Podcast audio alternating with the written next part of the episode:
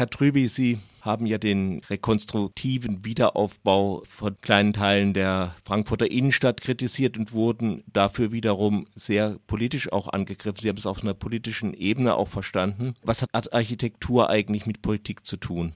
Architektur ist äh, vielleicht eine der komplexesten Kulturtechniken, die wir kennen. Architektur entsteht nicht ohne äh, einen ökonomischen Kontext, nicht ohne einen technischen, wissenschaftlichen, nicht ohne einen künstlerischen Kontext und natürlich vor allem nicht ohne einen politischen Kontext. Insofern entstehen alle äh, Architekturen, die wir sehen, äh, natürlich in einem ganz bestimmten politischen Kontext und das geht bis in die Fensterdetails hinein. Ähm, jedes äh, Fenster, jede ähm, äh, jede Fassade gehorcht bestimmten Regeln, die nicht zuletzt äh, politisch ähm, festgelegt wurden. Äh, wie funktioniert das? Also äh, wie legt, wie legt, wie ist ein Fenster politisch festgelegt? Eine ähm, ja, eine, äh, es, es gibt äh, beispielsweise äh, Energieschutzrichtlinien, die politisch festgelegt werden. Dann werden die entsprechenden Gesetze dazu festgelegt. Eine Fensterbaufirma muss sich um diese äh, Richtlinien kümmern, muss bestimmte äh, Normen erfüllen. Und insofern ist die Politik tatsächlich in jedem Fensterdetail angelegt.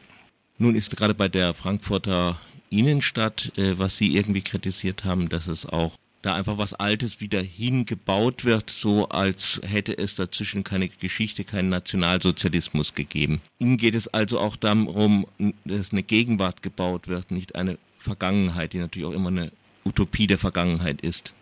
Ja, ähm, Architektur ist natürlich immer auch Ausdruck ihrer Zeit, was aber weiß Gott nicht heißt, äh, dass äh, Architektur nicht geschichtsbewusst äh, sein sollte. Insbesondere in Gebäuden, die in Innenstädten, in historischen Innenstädten wie Freiburg oder auch in anderen Orten entstehen, ist es natürlich empfehlenswert, hier mit neuen Architekturen äh, auch ähm, historische Bezüge aufzugreifen, kontextuell zu bauen im besten Sinne. Aber das heißt nicht, äh, dass man damit kein Bekenntnis mehr zur Gegenwart geben sollte. Es gibt äh, in der Architekturgeschichte fantastische Beispiele von innerstädtischen Gebäuden, die sowohl geschichtsbewusst als auch ähm, äh, ein Bekenntnis zur Gegenwart sind. Und das fehlt meines Erachtens in vielen der rekonstruierten Gebäude, die in Frankfurt entstanden sind. Äh, nun ist ja diese Sehnsucht nach dem Alten, also Viele Menschen mögen einfach auch schnuckelige Altstädte. Ich möchte mich da jetzt nicht unbedingt ausnehmen.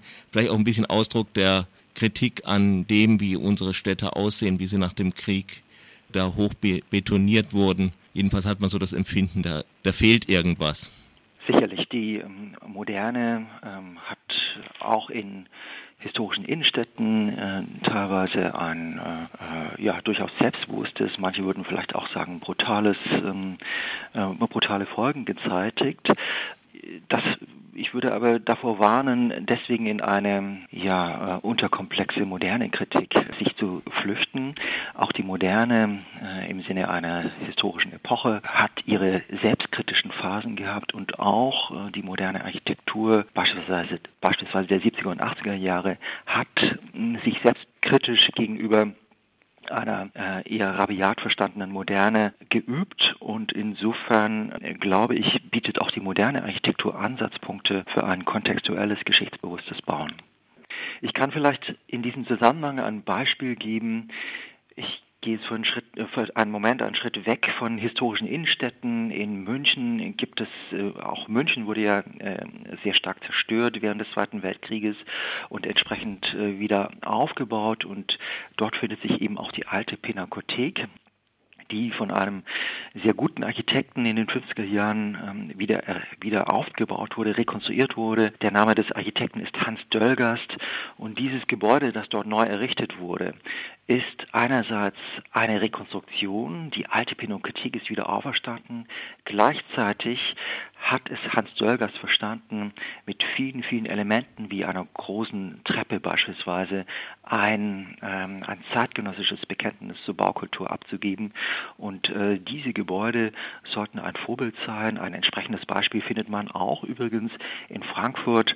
Dort äh, gibt es die Paulskirche, die wir alle kennen auch diese Kirche wurde im Zweiten Weltkrieg stark zerstört und ein sehr guter Architekt namens Rudolf Schwarz hat diese dieses Gebäude rekonstruiert in den 50er Jahren und äh, ja, mit einem fantastischen Ergebnis, äh, wie ich finde. Leider muss man sagen, gibt es in Frankfurt derzeit in bestimmten Bevölkerungskreisen durchaus Initiativen, dieses wunderbare Beispiel einer äh, rekonstruierten Architektur aus den 50er Jahren, aus den frühen 50er Jahren in den Originalzustand zurückzuversetzen, was ähm, einer Barbarei gleichkäme.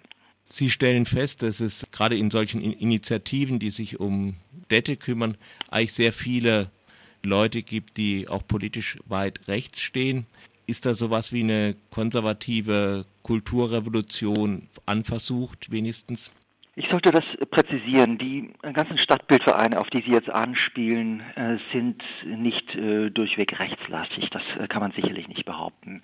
Ähm, aber es gibt in der Tat innerhalb dieser Gruppierungen einige äh, dezidiert politisch agierende Menschen äh, aus dem äh, Rechtsaußenbereich, aus dem AfD-Milieu mindestens, wenn nicht noch weiter extrem, die äh, versuchen nur über Schönheit zu sprechen, aber äh, das Wort Schönheit ist wie ein Camouflagebegriff, bei dem es darum geht, geschichtsrevisionistisch zu agieren und die Zeit, die Zeichen der Zeit zurückzudrehen. Und hier äh, in diesen, in vielen dieser Stadtbildvereine gibt es in der Tat ein Problem, dass vollkommen ja äh, rechtschaffene Bürgerinnen und Bürger, die sich nicht, die sich vor allem äh, für die Schönheit der Städte einsetzen, hier äh, ein Bündnis eingehen mit einem politisch höchst problematischen Milieu und äh, diesen ähm, Leuten auf den Leim gehen. Und ich würde mir wünschen, dass es in diesen Milieus auch eine größere Achtsamkeit dahingehend gibt, mit wem man zusammen Stadtbildpolitik betreibt.